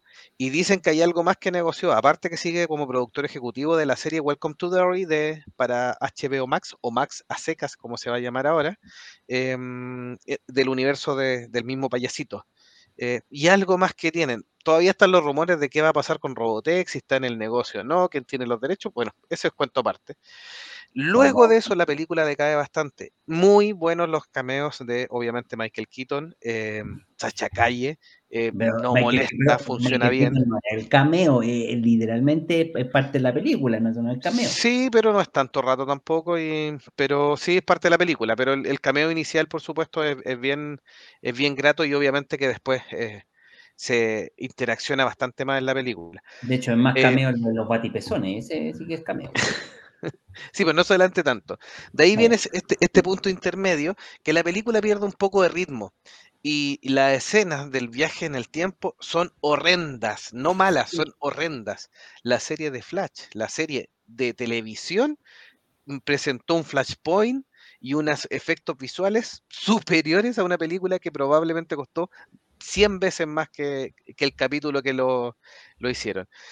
Andy Muchetti ha tratado de justificar lo injustificable, que es con su qué, es para darle un ambiente como de casi de cómic. No, no, es horrible, no tiene ninguna justificación, es horrible, efectivamente. Eh, hay una escena con unas guaguas también horrenda, horrenda, horrenda. Eh, ah, sí, estás salvando una guagua CGI. Sí, es horrendo el CGI. Y con todo el tiempo que tuvieron, con todos los reshots, es inconcebible que no hayan aplicado tiempo, porque esto se le pasa al, a la gente de, efectos especiales. Entonces, y después que vemos los millones y millones de la película, es como se gastaron todo en pagarle los demandas a Ezra no sé.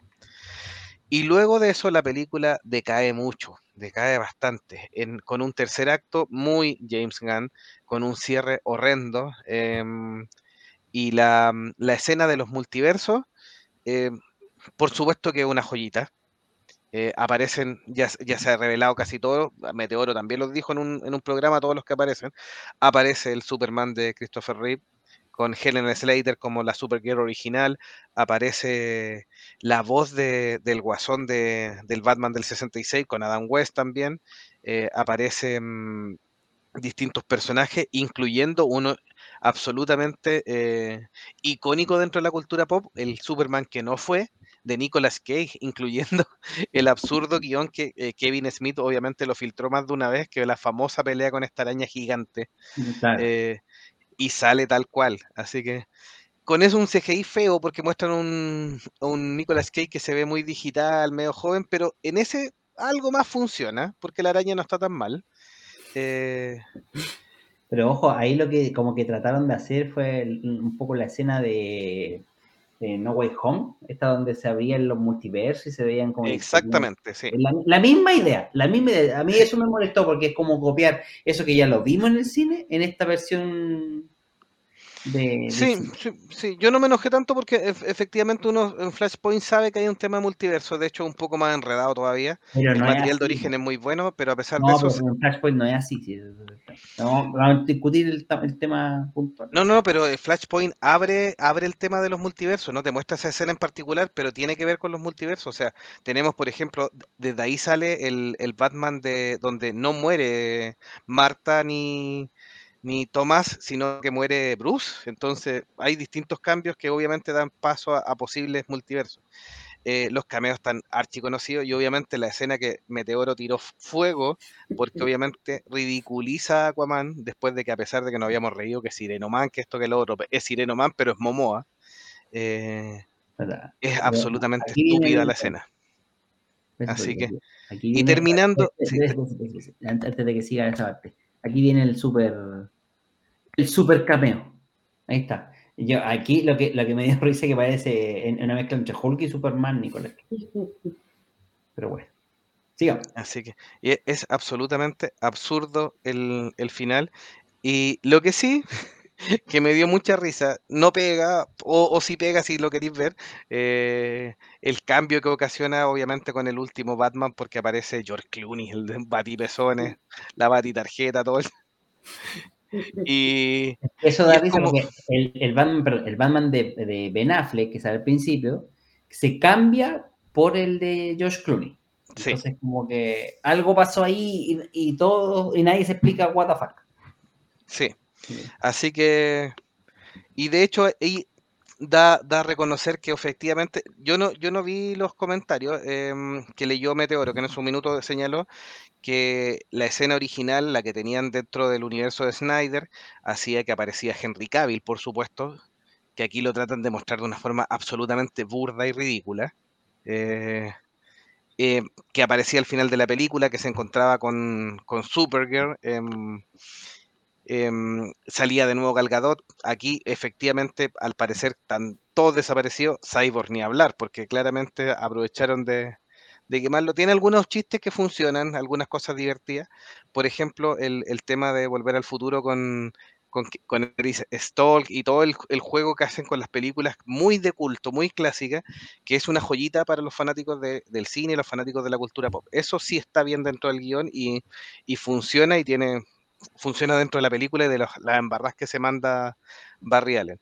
Eh, el personaje de, mm, de, mm, del interés amoroso de, Flash, eh, no, no, no tiene ni un carisma.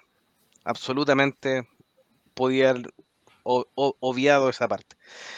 Yo le puse cuando, cuando las conversemos un 5. eh, Los chiquillos me dijeron que había sido demasiado generoso. Sí, la película es malita, pero la- el- igual pasa rápido y tiene escenas que son entretienen a ratos, tiene escenas. Lo que sí, el CGI es indefendible, absolutamente indefendible. Se le acabó la Eso. plata nomás. Sí. No, yo, yo diría que con tanto cambio de última hora, eh, apostaron por hacerlo más a la rápida. ¿no? Porque ya al final de cuentas, pensemos que hasta la película estaba lista hace un año, de una forma, y con los nuevos reshots, con los cambios de dirección, me refiero a de producción más bien. ¿Sí? Eh, empezaron a cambiar toda la línea, a cam- a cambiar todos los argumentos. De hecho, yo me atrevería a decir que Andy Muchetti como que trató de armar, eh, esto lo, lo dijo en una entrevista, no quiso hacer una versión tal cual del cómic de Flashpoint porque lo que le interesaba es mostrar su visión del cómic. Entonces mi pregunta es, ¿se sabía el cómic bien o no?